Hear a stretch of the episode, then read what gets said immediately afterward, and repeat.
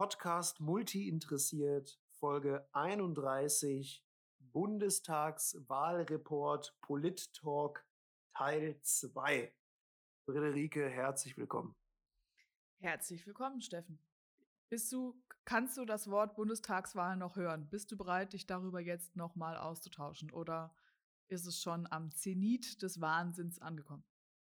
Ja, man hat sich natürlich über die letzten Tage ein klein wenig satt gehört.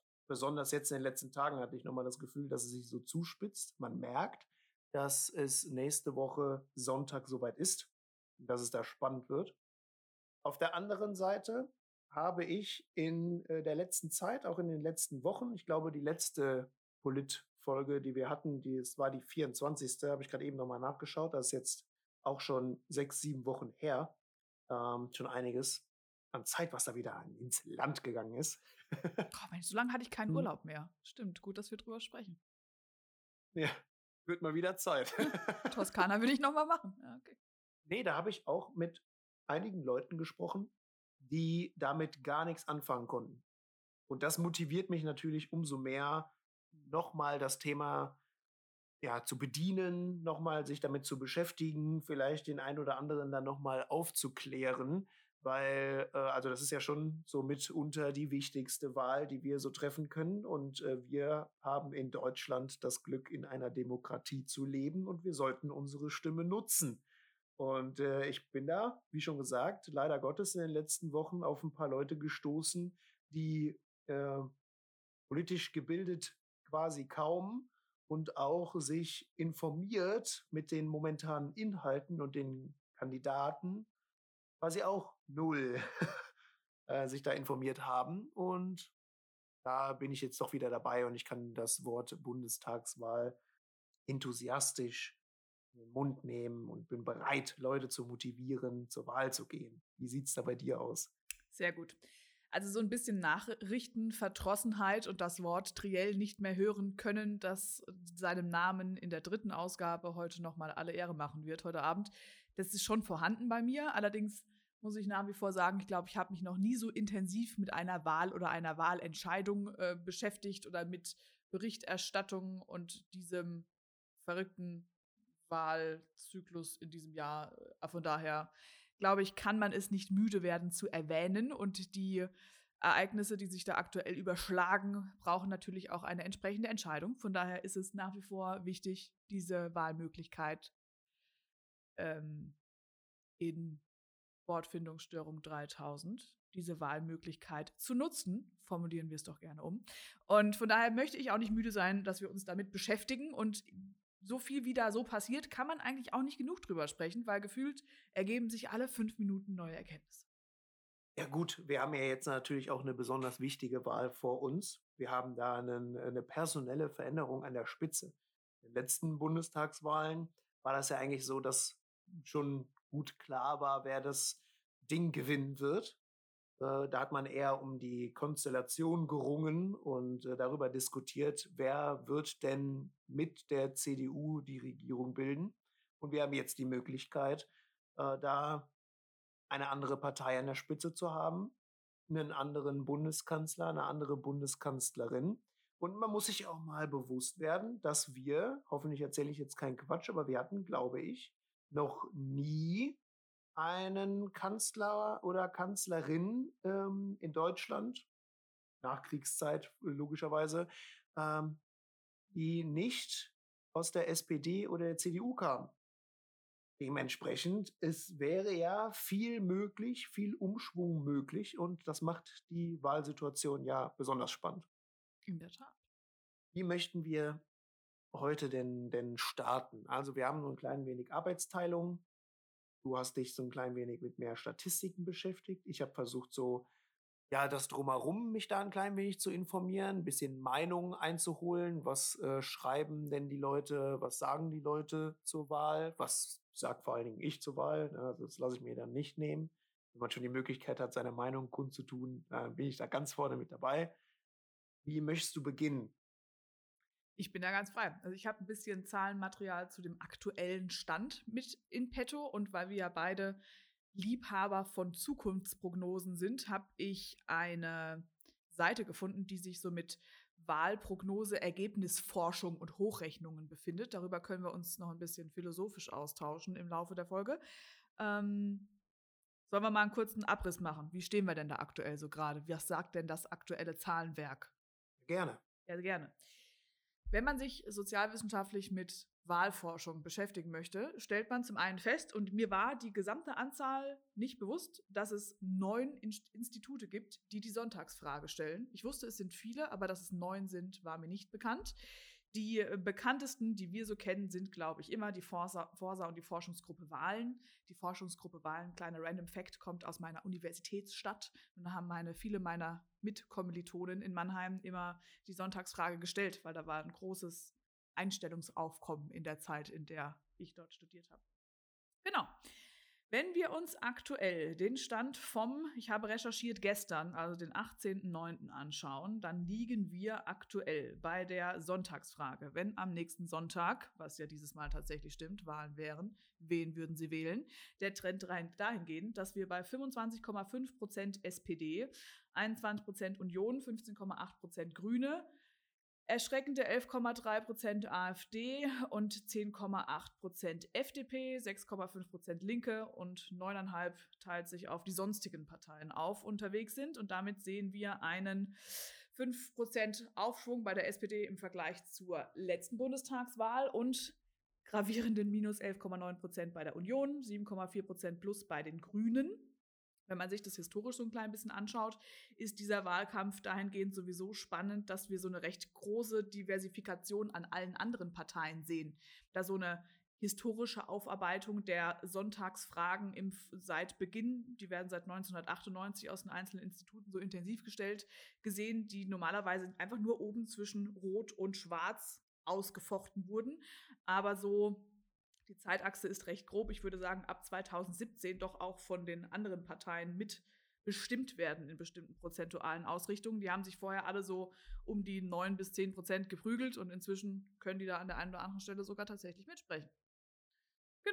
Das ist so der aktuellste Trend. Wen hätten Sie am liebsten als Kanzler? Aktuell 48 Prozent Olaf Scholz, 22 Prozent Armin Laschet, 15 Prozent Annalena Baerbock. Bei letzterer bin ich aktuell der Meinung, ich glaube, in jeglicher Wahrscheinlichkeitsberechnung ist das Thema durch und wir werden uns wahrscheinlich zwischen den beiden Herren entscheiden am kommenden Sonntag. So viel zur Ist-Situation. Ja, der Meinung äh, bin ich auch. Also du persönlich, was für eine, also wie hast du so für dich den, den Wahlkampf und auch den Kampf zwischen den Dreien so wahrgenommen? Ich meine, du hast es ja gerade eben schon gesagt, dass du es so schon fast nicht mehr hören kannst, aber also was ist so deine Gefühlslage? Also ich habe mir relativ viel angeguckt. Ich habe, ich möchte fast sagen, leider bisher jedes Triell verfolgt. Ob ich das heute Abend wieder tun werde, bin ich mir unschlüssig. Ich habe mir ähm, die Kinderinterviews zu Gemüte geführt in dieser Woche. Ich weiß nicht, ob du das auch getan hast, die da bei Late Night Berlin veröffentlicht wurden. Und ich tue mir da nach wie vor in allen Bereichen schwer. Also ich habe den drei gegenüber äh, auf allen Stellen gemischte Gefühle und fühle mich an keiner Stelle absolut von Charisma überrannt. Vielleicht äh, random Fact, ich habe heute Morgen einen Artikel in der Zeit gelesen, ähm, der postuliert hat, dass das meistgesuchte Attribut bei Bundeskanzlern das Thema Charisma ist. Wir haben den Versuch in unserer ersten Bundestagsfolge ja getan. Ich glaube, wir haben viele Synonyme für das Wort Charisma gefunden, aber das nicht. Und sehe ich da nicht so sehr. Also ich sehe eine Mischung aus hitzigem Diskussionsgebaren, das man vielleicht ähm, eher auf der Seite der Opposition später anwenden sollte, was man wahrscheinlich auch tun wird, je nachdem. Ähm, ich sehe viel Storytelling. Ich werde aber auch leicht aggressiv dabei, immer wieder die gleichen Formulierungen zu nutzen, egal in welchem Format und sich da auch gar nichts so Neues einfallen zu lassen und sehe sehr viel stoische, wenig Emotionen an der dritten Partei und es fällt mir schwer. Also nach wie vor kann ich mich da nicht allerfrohsten Mutes einer der drei Parteien anschließen. Und ich finde es zermürbend fast schon dabei zuzugucken, mit wie viel Ungeschick man manche Sachen machen kann. Er geht mir natürlich ein bisschen ähnlich. Äh, ich habe mir die Triels auch angeschaut und auch verschiedene andere äh, ja, Politsendungen, in denen einer von den dreien aufgetaucht ist. Beziehungsweise auch, äh, was jetzt nicht minder spannend war, und teilweise auch nicht, nicht mehr interessant, ähm, waren die Sendungen, die danach gekommen sind, die das dann alles aufgearbeitet haben, wo ich mir teilweise dachte, äh, ich möchte jetzt mit den äh, Talkshow-Mastern um Gottes Willen nicht tauschen, ähm, um da so etwas Langweiliges aufzuarbeiten und dann noch, weiß ich nicht, eine Stunde darüber reden zu müssen und noch zu versuchen, irgendeine spannende Sendung draus zu machen, damit die Leute da dranbleiben und sich auch noch meine Show angucken. Also ich da glaub, wollte ich damit. Mir fällt dazu nur eine Sache, ich glaube, ich, ich, muss es mir heute Abend angucken, weil ich dieses Mal das Moderatoren-Duo wieder ähm, erleben möchte, weil bisher waren meistens die spannendsten Punkte, wer moderiert das Ganze und wie sehr fällt man sich gegenseitig oder den jeweiligen Kandidaten ins Wort. Das könnte vielleicht jetzt auch spannend werden. Ich, ich muss sagen, das äh, fand ich ganz, ganz unangenehm beim letzten Mal. Ja, ich auch. Also das erste, das erste Triell, da war das ja so neu und äh, alles schön und gut, da war das noch spannend. Und beim letzten Mal dachte ich mir, um Gottes Willen, was ist denn da mit den, mit den Reportern los, äh, mit den Moderatoren?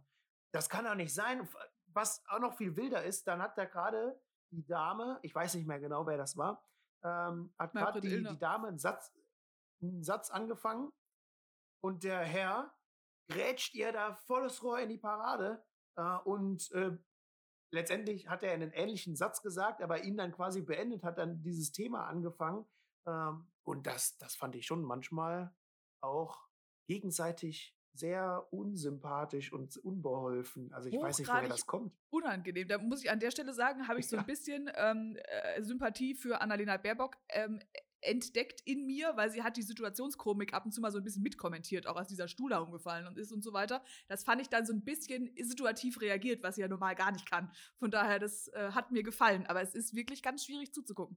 Ja. Nee, ich habe mir wie gerade eben schon gesagt, ein bisschen äh, genauer die drei Kandidaten angeguckt. Und äh, da möchte ich eigentlich ganz gerne äh, mit dem mit Scholz anfangen. Ich weiß jetzt nicht, ob das so die richtige Reihenfolge ist, weil er ist ja, glaube ich, so mitunter der spannendste Kandidat. Aber ich fange jetzt einfach mal mit Scholz an. Dort habe ich einen äh, Bericht gefunden ähm, Olaf Scholz auf aussichtsloser Mission. Der Bericht war vom 9.05.2021. Mein Gott, hatten die damals keine Ahnung. Definitiv. Wenn ich kurz ein bisschen random Zahlenmaterial zwischen reinwerfen darf, nach dem letzten Triell Olaf Scholz am mittelsympathischsten zwischen den drei Kandidaten, aber wirkt am kompetentesten. 49 Prozent halten ihn für den kompetentesten, 34 Prozent für den sympathischsten. Triell 12.09. Ja, ich, er hat da eine wahnsinnige Entwicklung hingelegt, was ich auch persönlich interessant fand. Und ich muss ganz ehrlich sagen, als äh, Scholz äh, sich im letzten Jahr als Kanzlerkandidat hat aufstellen lassen, fand ich das auch überraschend und dachte mir, um Gottes Willen, ja, das wird wieder nichts. Weil ich immer so ein klein wenig mitleide, ich glaube, ich hatte es in der letzten Politfolge auch schon gesagt, ja, also die allererste Partei, die ich jemals in meinem Leben gewählt habe, war SPD. Und äh, dann hat man sich ja durch verschiedenste Machtkämpfe, interne Rangeleien und was auch immer, da irgendwie ins Abseits geschossen. Man hat da nicht mehr ähm, die Wählerschaft erreichen können, wie das vielleicht damals so der Fall war, durch Modernisierung, Digitalisierung und ja, das Verlieren der Macht von den klassischen Gewerkschaften und sowas hat man da auf einmal ein bisschen den Pack an verloren. Und dann da so einen uncharismatischen Charakter wie Herrn Scholz zu installieren, fand ich sehr mutig. Wobei ich jetzt sagen muss, war es wahrscheinlich mehr oder weniger aus Versehen wohl die cleverste Entscheidung. Ich muss ganz ehrlich sagen, das ist meine Meinung. Ich glaube, man hat ihn damals äh, so dort installiert, weil man auch selbst intern mehr oder weniger mit einer Niederlage gerechnet hat oder mit weiter stetig eher schwachen Umfragewerten ähm, gerechnet hat und man sich dachte, ja, okay, äh, er hat sich halt oder er opfert sich äh, dessen halt oder äh, er kann das vielleicht auch am besten aushalten von allen anderen Kandidaten. Muss sagen, dass äh, er jetzt wohl auch zumindest das, was die Leute dann so haben wollen, der beste Kandidat ist von äh, denen, die man hätte wählen können als Kanzlerkandidat aus der SPD heraus. In diesem Bericht, den ich da gelesen habe, aus, auf aussichtsloser Mission. Ähm, da ging es sehr viel darum, dass man sich quasi viel mehr ähm, um die Inhalte äh, der Grünen, der CDU interessiert und dass die SPD noch sehr stark mit sich selbst beschäftigt ist, ähm, in der Krise steckt und Olaf Scholz mehr oder weniger unsichtbar erscheint. CDU hatte das Glück, waren an der Macht und die Grünen kamen ja aus der Situation, ähm, ja, Klimaschutz und äh, sehr, sehr stark ansteigende Umfragewerte ähm, aufgrund diverser Klimakrisen. Und äh, irgendwo dazwischen war Olaf Scholz und SPD, aber man hatte keinen richtigen Pack an. Ich muss ganz ehrlich sagen, wirklich viel mehr sichtbar ist Olaf Scholz jetzt auch nicht. Aber genau das ist ja das Gute oder sein Glück.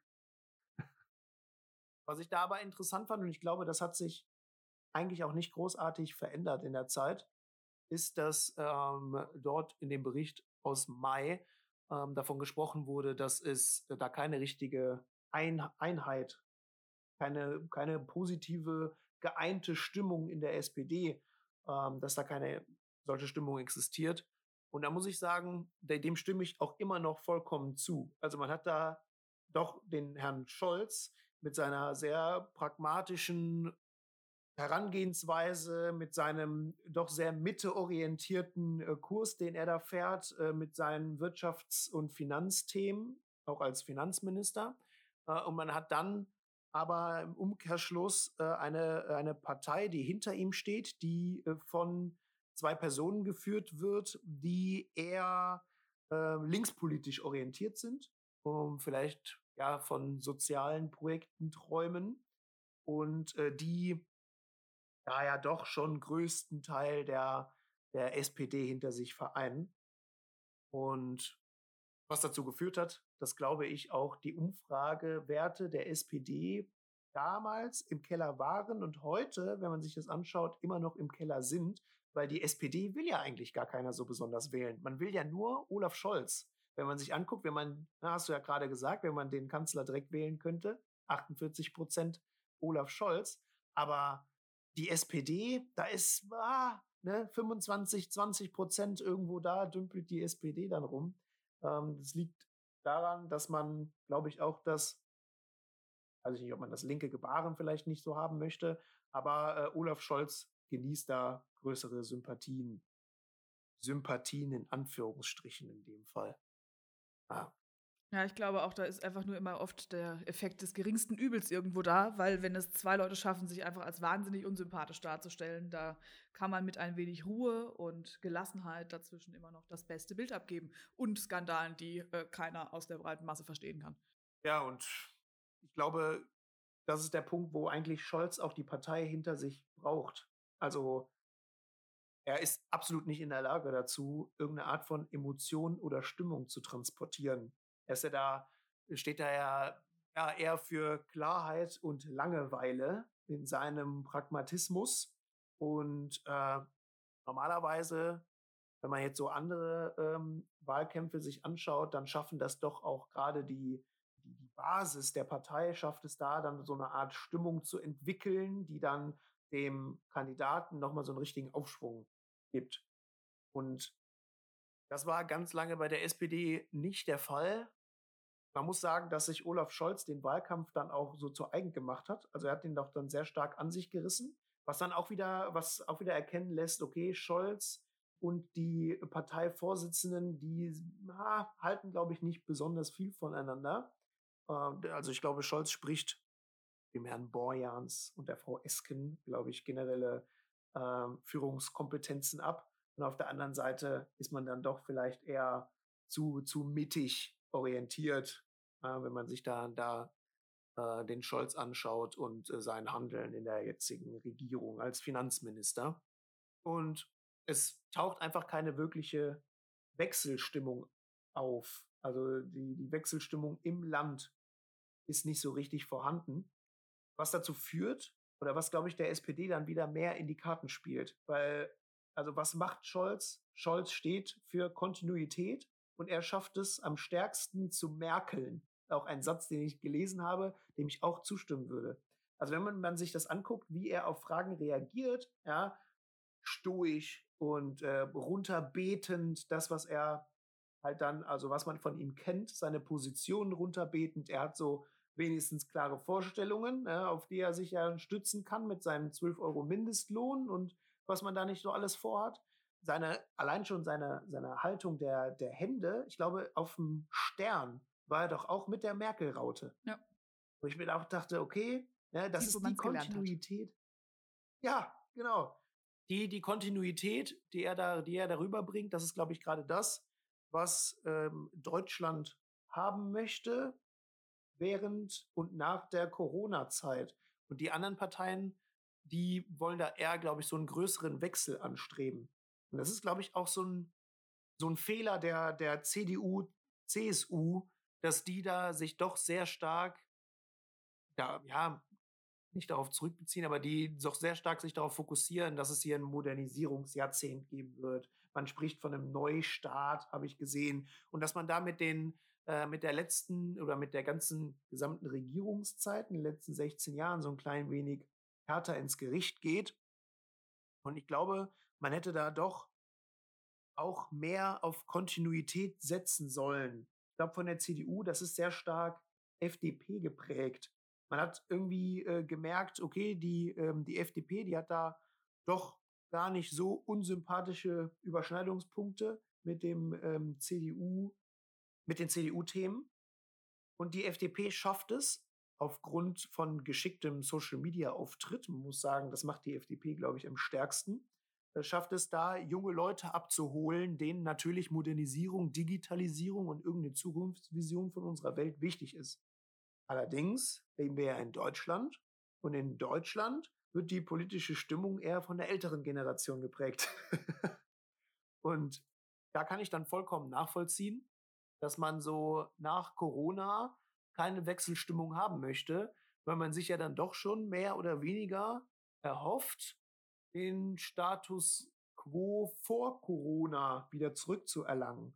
Und die Leute sind, glaube ich, so, nur das ist das, was ich auch so beobachte, absolut nicht bereit dazu, jetzt wieder irgendeine Art von Veränderung anzugehen, weil viele Leute vielleicht Angst haben oder viele Leute gesehen haben, was für Probleme man dann in so einer doch sehr stürmischen Zeit wie die Corona-Zeit äh, ebenso war, äh, was da alles so an Herausforderungen auf einen zugekommen sind. Und man ist da, glaube ich, nicht so bereit, neue Herausforderungen zu meistern, sondern man möchte eher zurück zu dem Alten, was dann doch schon auch damals funktioniert hat.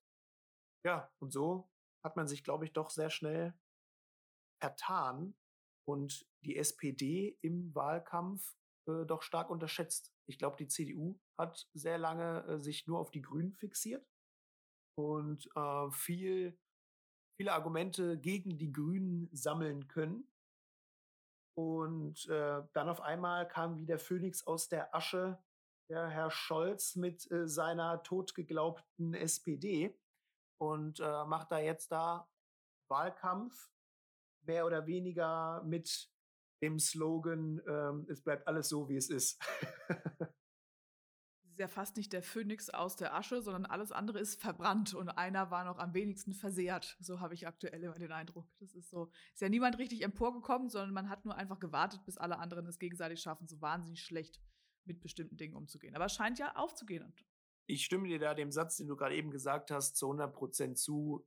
Also, dass sich auch Scholz Stärke gewissermaßen darauf beruht, dass die anderen so, so schwach sind und dass man das, was man ihm ganz lange als eher Negatives ähm, nachgesagt hat, dass er so, so spröde und so super seriös und korrekt ist, äh, dass das jetzt so sein größter Vorteil ist. Also das beobachte ich auch so. Wir haben viele Krisen gleichzeitig zu bewältigen. Wir haben Corona, wir haben die Umweltsituation, wir haben Afghanistan. Und da möchte man doch eher ja jemanden haben, der eben einem diese Kontinuität, diese Stärke geben kann. Und dann hast du das gerade eben ja auch schon gesagt, man traut ihm da am meisten Führungskompetenz zu. Das ist vielleicht etwas, was man der Annalena Baerbock vielleicht dann nicht so zutraut, als jemand, der da noch nicht in richtiger Führungsverantwortung war. Und wenn man sich anschaut, ja, die Basis der SPD, die haben immer noch ihre Probleme äh, mit Herrn Scholz. Und äh, es ist so, dass äh, Herr Scholz quasi mehr oder weniger Wahlkampf alleine macht. Er ist ja wahnsinnig viel unterwegs, ich glaube wesentlich mehr als die anderen beiden Kandidaten. Ähm, spricht er viel, versucht überall aufzutauchen. Ja, ich habe ihn wohl verpasst. Er ist gestern in das Goldene Buch von Neustadt in der Weinstraße eingetragen worden, habe ich heute äh, auf Facebook gesehen und ich habe es oh. leider nicht mitbekommen. Haben wir auf dem Marktplatz gesprochen. Hm. Oh. Ja, aber er ist, er ist viel unterwegs. Ähm, und was ich da interessant finde und gut finde, aus SPD-Sicht gut finde, ähm, dass die restlichen Parteimitglieder da doch darum bemüht sind, sich zurückzuhalten. Das hat man, glaube ich, in der CDU ähm, nicht äh, in dem Maße. Also gerade auch so, so doch sehr starke linke Kräfte in der SPD, wenn ich mir so die Kühnert und auch die Esken-Fraktion so anschaue, die haben sich ja jetzt damit arrangiert, dass anscheinend doch äh, der scholzische Weg gar nicht so schlecht ist und die halten die Füße still. Und man merkt sogar, dass äh, auch die Jusos, die sonst auch immer sehr anti waren gegen die Mutterpartei, also auch aufgrund von sehr stark eben auch linken Kräften, ähm, dass man da ja auch, also von denen hört man nicht so viel. Und man stellt sich mehr, mehr oder weniger dahinter, ähm, hinter die, ähm, hinter Scholz, oder man, man stellt sich zumindest nicht dagegen. Und man hat wirklich das Gefühl, okay, gibt es da, gibt es da ein Einverständnis, worauf man sich dann da vielleicht einigen konnte? Und das gibt mir tatsächlich auch ein gutes Gefühl. Um Gottes Willen, dass ich äh, SPD wähle, wahrscheinlich unwahrscheinlich. Aber wie schon gesagt, die allererste Stimme meines Lebens ging an die SPD. Und ich habe schon das Gefühl, wenn ich mir den Wahlkampf jetzt so anschaue, die SPD, sie lebt noch. sie sind noch da. Wobei ich schon so den Eindruck ja. habe, dass auch gerade so die Esken und Co-Fraktion sich gerade auch einfach gekonnt zurückhält, weil man schon weiß, man kann jetzt öffentlich auch nicht ganz so tun, als wäre man nicht man mehr selbst.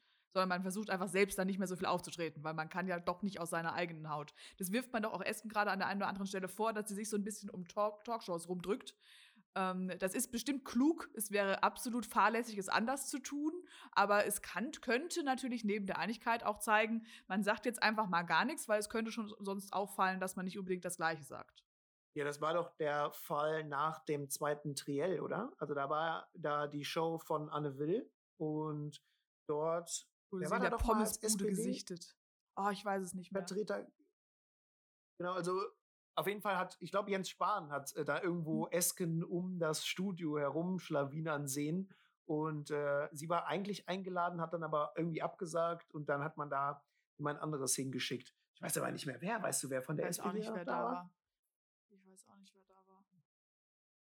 Naja, irgend, irgendeiner, der dann halt äh, besser zur scholzischen Meinung gepasst hat.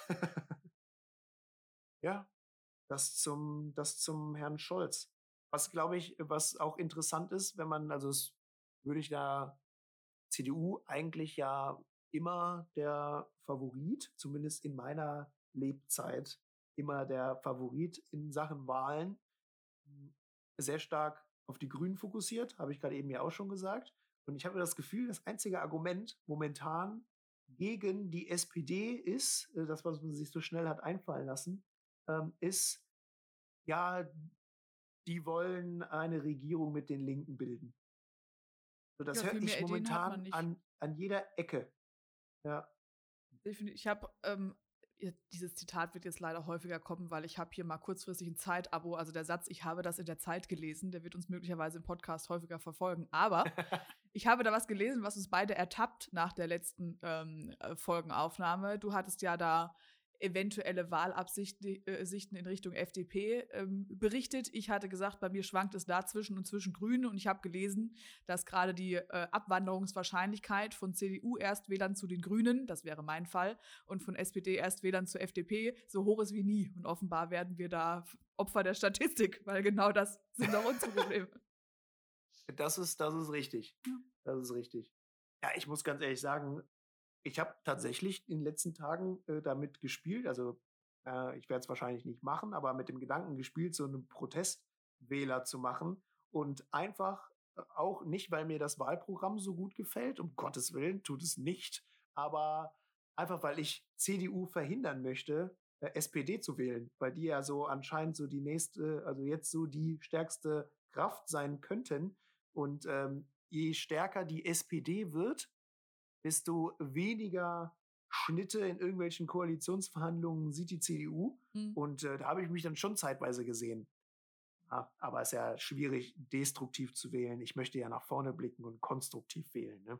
Aber auch das habe ich gelesen, scheint es dieses Jahr häufig zu geben, dass man äh, koalitionsgebunden wählt und überlegt, in welcher Kombination könnte es denn und einfach taktisch vorgeht. Da bist du wohl nicht der Einzige.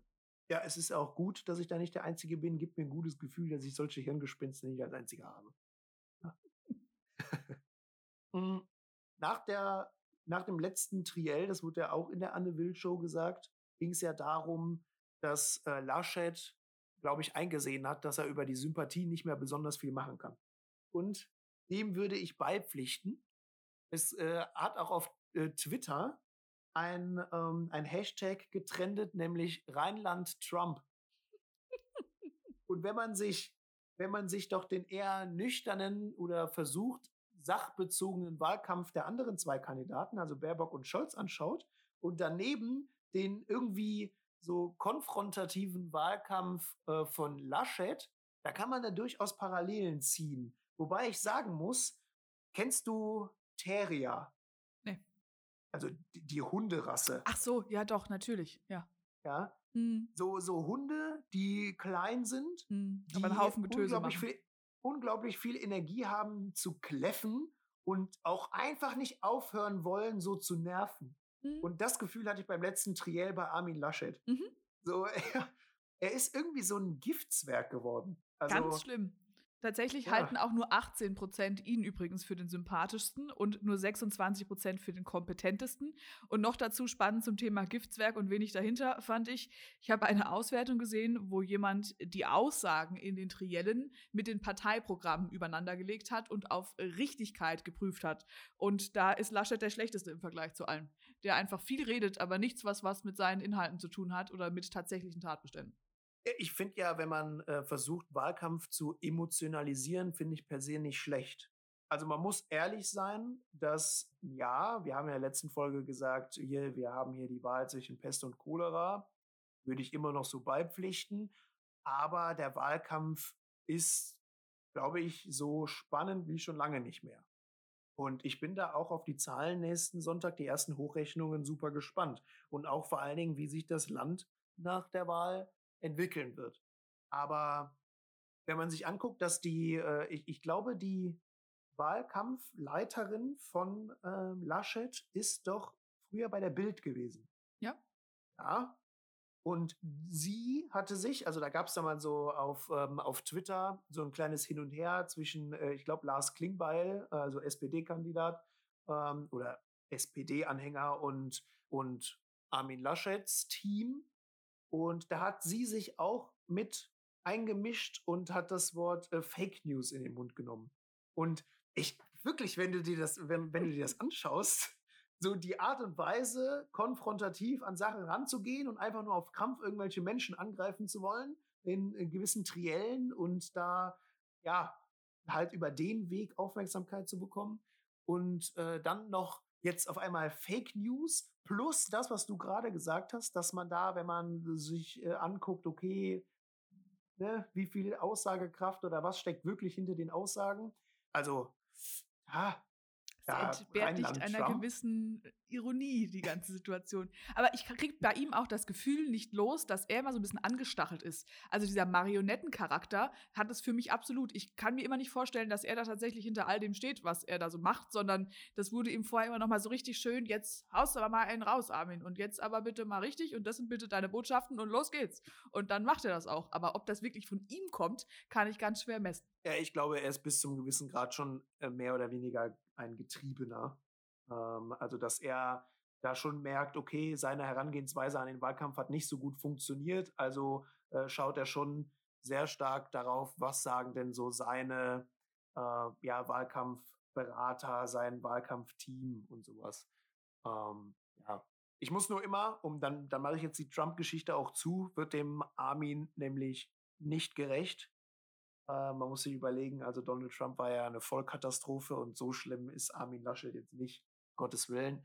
Aber ich möchte daran erinnern, dass nach der Trump-Wahl auch die, auch die Amerikaner oder viele amerikanische Reporter und äh, Politik äh, und Experten gesagt haben, dass sie uns Deutsche beneiden für unsere Art und Weise, Wahlkampf zu führen. Für die Nüchternheit, für das viel weniger personenbezogene, für dieses viel weniger persönlich aggressive. Äh, und ich denke, wir tun Gutes daran, uns auch daran zu halten, weiterhin Wahlkampf zu führen, der sachbezogen ist und weniger auf die Person zu gehen. Hm, ich finde, wenn man es darum geht, okay, welche Person hat am meisten persönliche Angriffe erleiden müssen, war das, glaube ich, in diesem Wahlkampf schon Annalena Baerbock. Und da hat man, glaube ich, auch zu Unrecht viele Dinge unnötig ausgeschlachtet. Finde ich, ist wichtig, sich da nochmal zurückzubesinnen, wollen wir wirklich irgendwann so eine Zustände haben wie in Amerika, da zum Wahlkampf, wo dann tatsächlich aufgepasst werden muss, was hat man irgendwann mal in der Vergangenheit gemacht, und äh, das wird dann ausgeschlachtet und man verliert dann da ähm, Stimmen und man versucht da jemanden niederzumachen. Also das halte ich auch für nicht richtig. Also äh, ja, letztendlich hat man, also das führt ja nur dazu, dass man irgendwann da so Leute hat, die so aalglatt und perfekt sind. Und wir wollen doch Menschen haben in der äh, politischen ja, in der Regierung, in der politischen Führung eines Landes, die die Bevölkerung vertreten. Und wer um Gottes Namen ist denn perfekt? Warum müssen unsere Politiker denn perfekt sein? Bin zu 100 Prozent bei dir. Ich glaube, es war dieses Jahr so schlimm wie nie. Also durch alle Formate getrieben, durch jede Talkshow durch. Ich meine, sonst haben wir maximal ein Kanzlerduell irgendwo gesehen, aber noch nie hatten wir so viel Medienwirksamkeit, Social Media dahinter und die Personenwahl hat keiner der Personen gut getan, muss man ja einfach mal so sagen. Ich weiß nicht, wie die Parteien das ohne diesen klaren Personenkult geschafft hätten, aber sie haben sich ja ins eigene Fleisch geschnitten und zwar allesamt, außer der SPD, aber die hat auch nur Glück gehabt ähm, durch ihre Personenwahl und das in den Fokus stellen der jeweiligen Personen, was absolut nach hinten losgegangen ist. Ja. Gut, ich muss ganz ehrlich sagen, ich bin schon auch der Meinung, dass der Wahlkampf der CDU mit Söder besser geklappt hätte als mit, äh, mit Laschet. Vermutlich, ja. Und ich glaube auch, also Söder hat ja dann irgendwann seine in Anführungsstrichen Niederlage akzeptiert. Ich glaube aber auch, dass er, er ist ja jetzt derjenige, der zu Geschlossenheit aufruft. Ja, er sagt ja ganz häufig hier, ne, CDU, wir müssen jetzt zusammenhalten und er äh, verbittet sich doch da irgendwelche Gegenstimmen aus dem eigenen Lager, damit man sich da nicht noch unnötig das Leben schwer macht. Und hat er jetzt diese Rolle äh, eingenommen, so als jemand, der versucht, die Leute unter einen Hut zu bringen. Ich muss aber ganz ehrlich sagen, ich glaube, Söder ähm, rechnet schon mehr oder weniger mit einer Niederlage oder mit einer äh, mit einem super schlechten Ergebnis. Und man muss ja ehrlich sagen, jedes Ergebnis unter 30 Prozent ist für die CDU schon super schlecht. Und ich glaube, äh, Söder stellt sich schon jetzt ein bisschen darauf auf, was in den nächsten vier Jahren passiert und wird, in, äh, wird dann in vier Jahren der neue Kanzlerkandidat der CDU sein. Ähm, und dann gegebenenfalls, weil das ist so die Sache, Laschet würde wahrscheinlich noch das meiste aus seiner Zeit als Parteivorsitzender herausholen, wenn er versucht, die Partei geschlossen in die Opposition zu führen. Und vor allen Dingen, wenn man versucht, der CDU wieder mehr Werte und Gesicht zu geben. Weil ich hatte das Gefühl, in den letzten 16 Jahren oder zumindest in den letzten paar Jahren ähm, war die CDU Angela Merkel.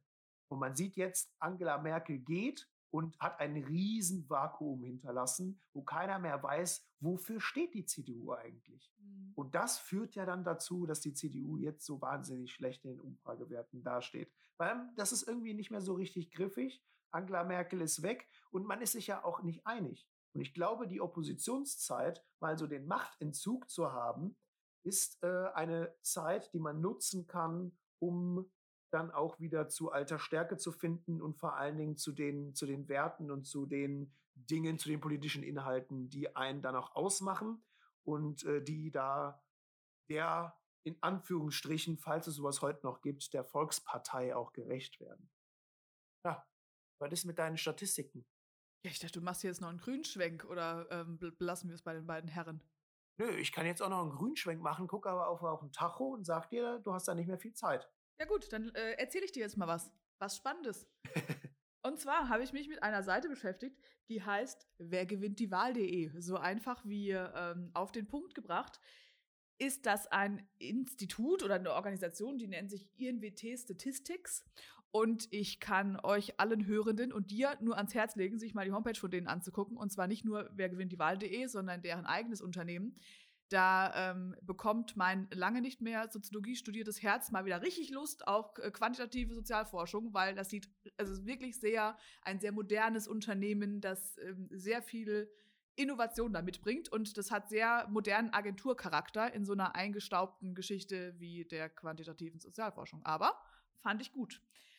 Die haben seit 2017 ein Prognosemodell entworfen, in dem sie nicht nur die Sonntagsfrage des nächsten Sonntags voraussagen, sondern sich den gesamten Wahlkampf mit der tatsächlichen Frage des Wahlergebnisses beschäftigen.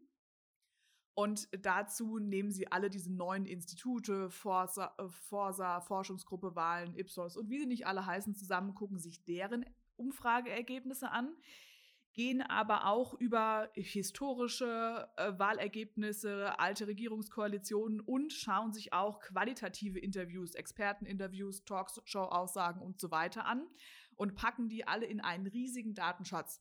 Man kann sich deren komplettes Prognosemodell anschauen und auch über eine Open Source Quelle deren Datenquellen, wie die das in Korrelation setzen, auf welche Variablen die kontrollieren und so weiter. Ähm, macht für mich einen sehr, äh, ähm, ja, einen sehr aussagekräftigen Eindruck und hat auch irgendwie Sinn dahinter, klingt plausibel. Haben sie 2017 das erste Mal versucht, da in Nuancen daneben gelegen und jetzt dieses Jahr nochmal weiterentwickelt. Und nach aktuellem Stand wird Olaf Scholz mit 62 Prozent Wahrscheinlichkeit neuer Bundeskanzler. 38 Prozent liegen auf Armin Laschet und unter einem Prozent aktuell noch bei Annalena Baerbock. Und dort hat man auch die entsprechenden Wahrscheinlichkeiten über eine gewisse Zeit gemessen. Zum, kurz vor dem 1. Mai war man noch bei über 80 Prozent ähm, CDU-Kanzlerkandidatur oder Kanzlergewinn und hat dann irgendwo mal Richtung Mai eine äh, eine Kurve über die Grünen gedreht und ist jetzt relativ seit ja, kurz vor dem 1.9. auf einer steigenden Prozentzahl für Olaf Scholz unterwegs aktuell. Da gibt es auch so Konstellationen, wer wird auf jeden Fall in irgendeiner Koalition beteiligt werden. Und aktuell führt da, führen da die Grünen mit 76 Prozent das Ranking an, die auf jeden Fall in irgendeiner Form Teil der Bundesregierung werden. Und genauso hat man da Koalitionsergebnisse versucht zu ranken. Und da gibt es aktuell ein recht starkes Rennen zwischen ähm, CDU, Grüne, FDP, SDP, äh, SPD, Grüne, Linke in einem recht nahen Ranking, was sie da gegeneinander aufstellen. Ich fand es sehr spannend, mir da mal anzuschauen, welche Daten man überhaupt mit ins Boot holen kann, um so eine Prognose aufzustellen. Und Zukunftsforschung ist ja meistens eine, die sehr weit in irgendeine Richtung geht und die stellen verschiedenste Prognosen auf. Hier an der Stelle die äh, Wahlvorhersage und ich werde das auf jeden Fall im Laufe dieser Woche mal ein bisschen im Blick behalten, wie sich das so äh, entwickelt und welche Neuheiten da noch mit dabei sind. Ich ärgere mich darüber, diese Homepage nicht schon früher gefunden zu haben, weil ich hätte die sicherlich den gesamten Wahlkampf hin beobachtet und finde es sehr spannend, an welchen Einschnittspunkten sich da auch deren Hochrechnung verändert. Das habe ich zu vermelden. Und ansonsten habe ich sehr Unspektakuläres von unserer lustigen Emoji-Seite zu vermelden, die wir im letzten Mal schon vorgestellt haben, wo man sich die Social-Media-Aktivitäten und Kommentare der einzelnen Kandidaten anschauen kann. Kein einziger Kackhaufen mehr dabei, ganz wenig negatives Smileys, wird keiner mehr ausgelacht. Das ist alles relativ positiv, zumindest aktuell. Jeder hat so ein Weiter geht's und irgendwelche Herzen damit dabei. Das ist fast schon harmonisch, ist richtig anstrengend.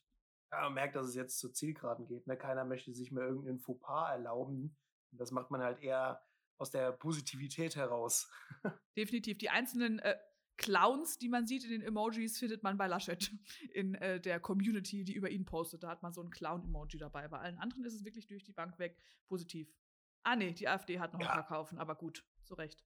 Ja, gut, Armin Laschet hat ja auch in seinen Aussagen und in seiner Art und Weise, den Wahlkampf zu führen, ab und an die Clownsnase auf. Ne? Ja, in der Tat, ja.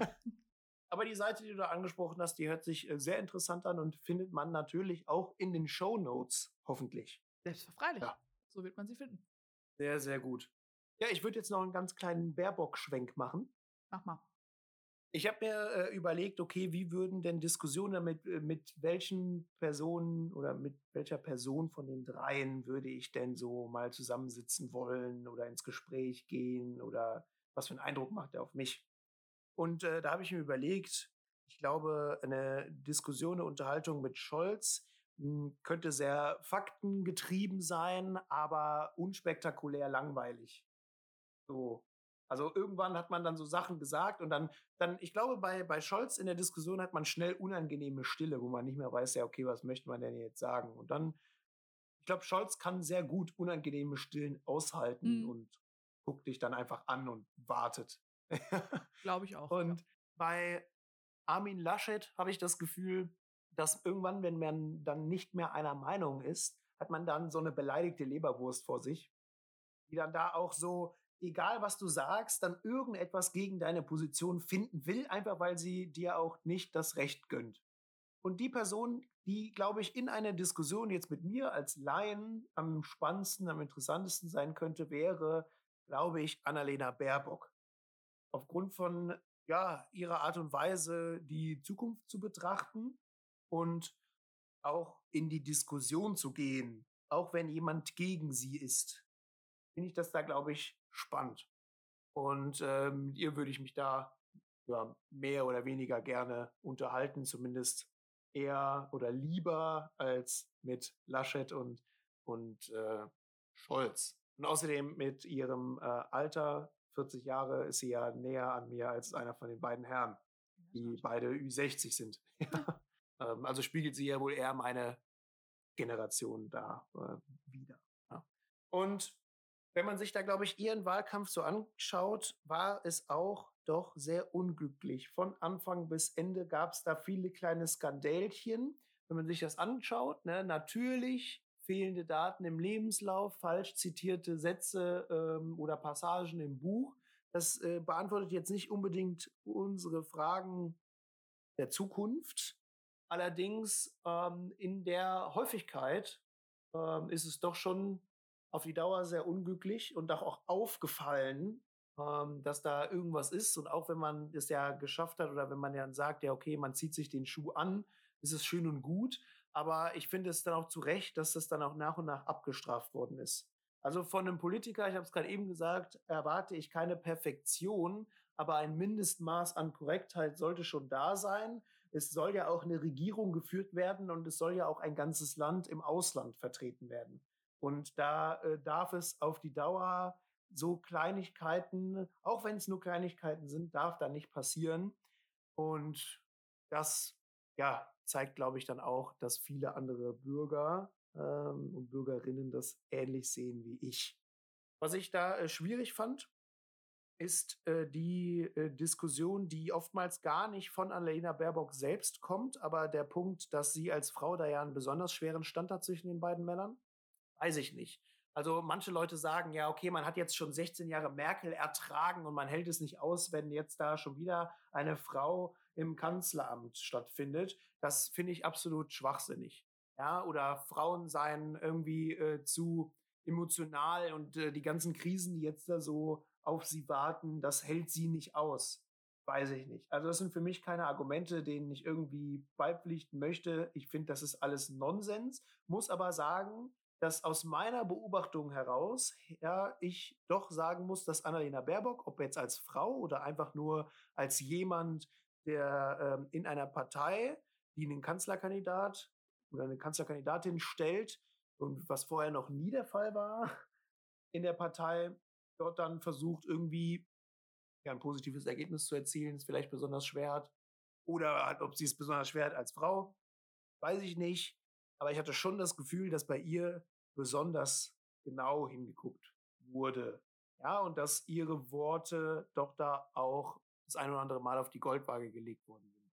Ja, wie du gerade eben schon gesagt hast, ich glaube, besonders große Chancen aufs Kanzleramt kann man sich da nicht mehr machen. Ist schwierig. Die Grünen in ähm, der Koalition kann ich mir allerdings dann doch schon vorstellen. Ich denke, ja, ob das äh, Rot-Grün-Rot ist, das wäre äh, eine Möglichkeit, die ich jetzt, glaube ich, persönlich nicht unbedingt präferieren würde. Ähm, aber es gibt ja auch noch die Möglichkeit, je nachdem, wie das Ergebnis der CDU verläuft, auf Schwarz-Grün. Habe gesehen, dass viele Leute auch äh, daran Interesse haben, dass die Grünen quasi ähnlich wie in Baden-Württemberg das der Fall ist, ähm, da quasi die Langeweile und die Art und Weise, das Land eben nicht nach vorne zu bringen, sondern so zu führen, wie es schon immer geführt worden ist, der CDU, so dass die Grünen das erschaffen, ein wenig auszugleichen. Das zu Baerbock. Ich habe noch einen Punkt.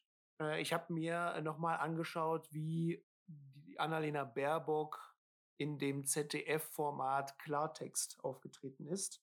Muss sagen, dass ich das Format an sich doch schon sehr schwierig fand. Da wurde man auch sehr konfrontativ mit so, mit so Größen aus so Gegenbewegungen konfrontiert. Ja, also Leute, die so Klimaschutz absolut unwichtig finden und Leute, mhm. die so ähm, keine Ahnung, die, die, denen es darum geht, was macht man mit den ganzen Arbeitslosen, wenn man äh, die Kohlekraftwerke schließt und so. Ja. Und äh, der Sendung ging es halt eher darum, sie wurde doch da sehr stark äh, immer wieder an so eine gewisse Grenze getrieben. Also zumindest habe ich das so empfunden, teilweise auch super unangenehm, äh, dass sie da immer so stark dann auch so gegen konfrontiert worden ist von Leuten, die überhaupt gar keine Einsicht zeigen wollten. Und da musste sie irgendwas draus machen ich fand äh, gut, dass sie, also sie hat das meiner Meinung nach halbwegs gut gelöst, die Situation, zumindest so, dass man ohne Shitstorm daraus gegangen ist und sie ist sich ihren, ihren Plänen, ihren Punkten treu geblieben. Das fand ich, ähm, das fand ich da tatsächlich äh, positiv. Auf der anderen Seite muss ich ganz ehrlich sagen, das ist dann mehr eine Kritik, eine Kritik am Format dass da gar nicht versucht wurde, tatsächlich irgendwie konstruktiv zu, äh, zu sein, sondern man war da auch sehr destruktiv unterwegs. Immer wieder, wenn man das Gefühl hatte, okay, da entsteht jetzt irgendwie eine Art positive Dynamik, hat man auch vom Moderatorenteam das sehr schnell unterbunden und dann wieder irgendwas Neues eingespielt. Und der letzte, der, die letzte, das letzte Seil oder an das man sich da halt festgehalten hat, der letzte Punkt, äh, letzte Angel, keine Ahnung, war dann, dass sie da eben falsch zitiert hat und solche Sachen, die ja, muss das sein, eine Woche vor der, ähm, vor der Wahl, dass man da noch drauf rumreitet? Ich glaube nicht. Was mir dieses Format aber gezeigt hat, wenn in irgendeiner Art und Weise das repräsentativ war, die Personen, die dort gezeigt worden sind, ne, dann hat mich das auch erschrocken über die, also hat mich das eher erschrocken, was so die An Ansichten angeht der Wähler der Person, weil das dann nochmal gezeigt hat, dass doch vielen Leuten es eher wichtig ist, dass äh, ja sie jetzt dass es ihnen jetzt gut geht, ja, und dass sie jetzt da äh, das so gerne hätten, wie es jetzt ist und dass es denen scheißegal ist, wie es die Nachfolgegeneration denn so hat. Sondern dass man sich dann doch eher darauf fokussiert, nee, ich will es so haben, wie es früher einmal war und ähm, dass man da vielleicht auch neidisch irgendwie ähm, nach China oder in äh, den Ostblock schaut, äh, wo dann ja noch ähm, freudig CO2 in die Umwelt geblasen wird, ähm, dass man das dann irgendwie beneidet, obwohl das ja nicht beneidenswert ist. So, man muss sich ja vor Augen führen, ja, okay, wenn du jetzt so gut und schön leben willst, wenn du keinen Millimeter abweichen möchtest, und ich sag nicht, dass es den Leuten jetzt schlecht gehen soll, damit es der Zukunftsgeneration gut geht. Aber mir geht es darum, dass man sich ja darum streitet, dass ich aus meinem Fenster, egal welchem Fenster in meinem Haus, ich kein Windrad sehen will und man da versucht, dagegen zu arbeiten, irgendwie was, zwei Kilometer Abstand zum nächsten Wohngebiet oder sowas muss ein Windrad haben. Das ist Wahnsinn für mich. Also, und auch null zukunftsgedacht, weil was, was habe ich denn darauf für, für Schmerzen, wenn irgendwie das nächste Windrad keine Ahnung, 50, ähm, 100 Meter entfernt steht und nicht 2000. Ähm, Hauptsache, ich habe da die Möglichkeit, irgendwann auf erneuerbare Energien zuzugreifen. Das hat mir die Sendung eher gezeigt. Und da muss man ganz ehrlich sagen, da hat äh, Frau Baerbock im Kreuzfeuer, im Kreuzverhör äh, doch halbwegs gut reagiert und ist da halbwegs gut aus der Show rausgegangen. Muss aber sagen, und da äh, gebe ich jeder, jedem recht, der das auch so sagt und jeder Statistik recht, also sagt, die Chance, da noch irgendwie einen großen Sprung zu machen, sind gen Null und äh, mittlerweile ist das, glaube ich, auch einer Annalena Baerbock und den Grünen bewusst. Ja, ich glaube, du hast es vorhin schon äh, sehr richtig gesagt. Man wird jetzt auch als deutscher Bürger leider nicht sehr affin dafür sein, große Veränderungsschritte zu machen, sondern man möchte zurück zum Alltag und den Pandemiewahnsinn hinter sich lassen. Und deswegen finde ich viele Wahlkampfpositionen auch recht schwierig, weil derjenige, der jetzt das laut sagen würde, was wahrscheinlich notwendig wäre, weil einschneidende Veränderungen dringend notwendig wären, wird derjenige sein, der von der Wählerschaft am meisten abgestraft wird, weil das ist nicht das, was die Leute hören wollen aktuell, auch wenn es zwingend notwendig ist.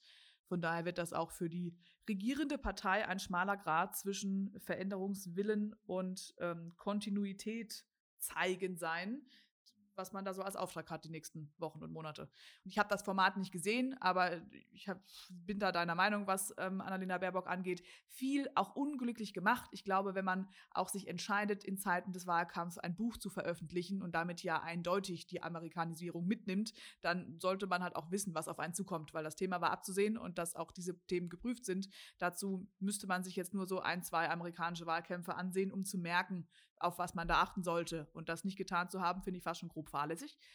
Ähm, aber an sich finde ich, schlägt sie sich da manchmal ganz gut, aber ich finde sie je nach Situation rhetorisch auch einigermaßen unsouverän und habe immer den Eindruck, sie hat so ihr festes Gerüst an Sachen, die sie sagen kann. Und ich kann äh, wegducken und neuer Wind und immer das Gleiche nicht mehr hören, weil sie so die, die immer gleiche Rhetorik verwendet, egal in welchem Format. Das ermüdet mich auf Dauer ein klein wenig, weil ich denke, ich verstehe, was du sagen willst. Und, und sie ist auch und sie ist, und sie ist Mutter und die armen Kinder. Das die armen Kinder, sie ist Mutter, Klimawandel, wegducken, ähm, endlich was Neues, immer nicht das Gleiche, weiter so. Was haben wir noch? Das sind dann so die, die Klassiker-Phrasen. Wenn es dann irgendwann auf Phrasen endet, ist der Inhalt zwar immer noch gut, aber den nimmt halt keiner mehr wahr, weil man nur noch die Phrase sieht.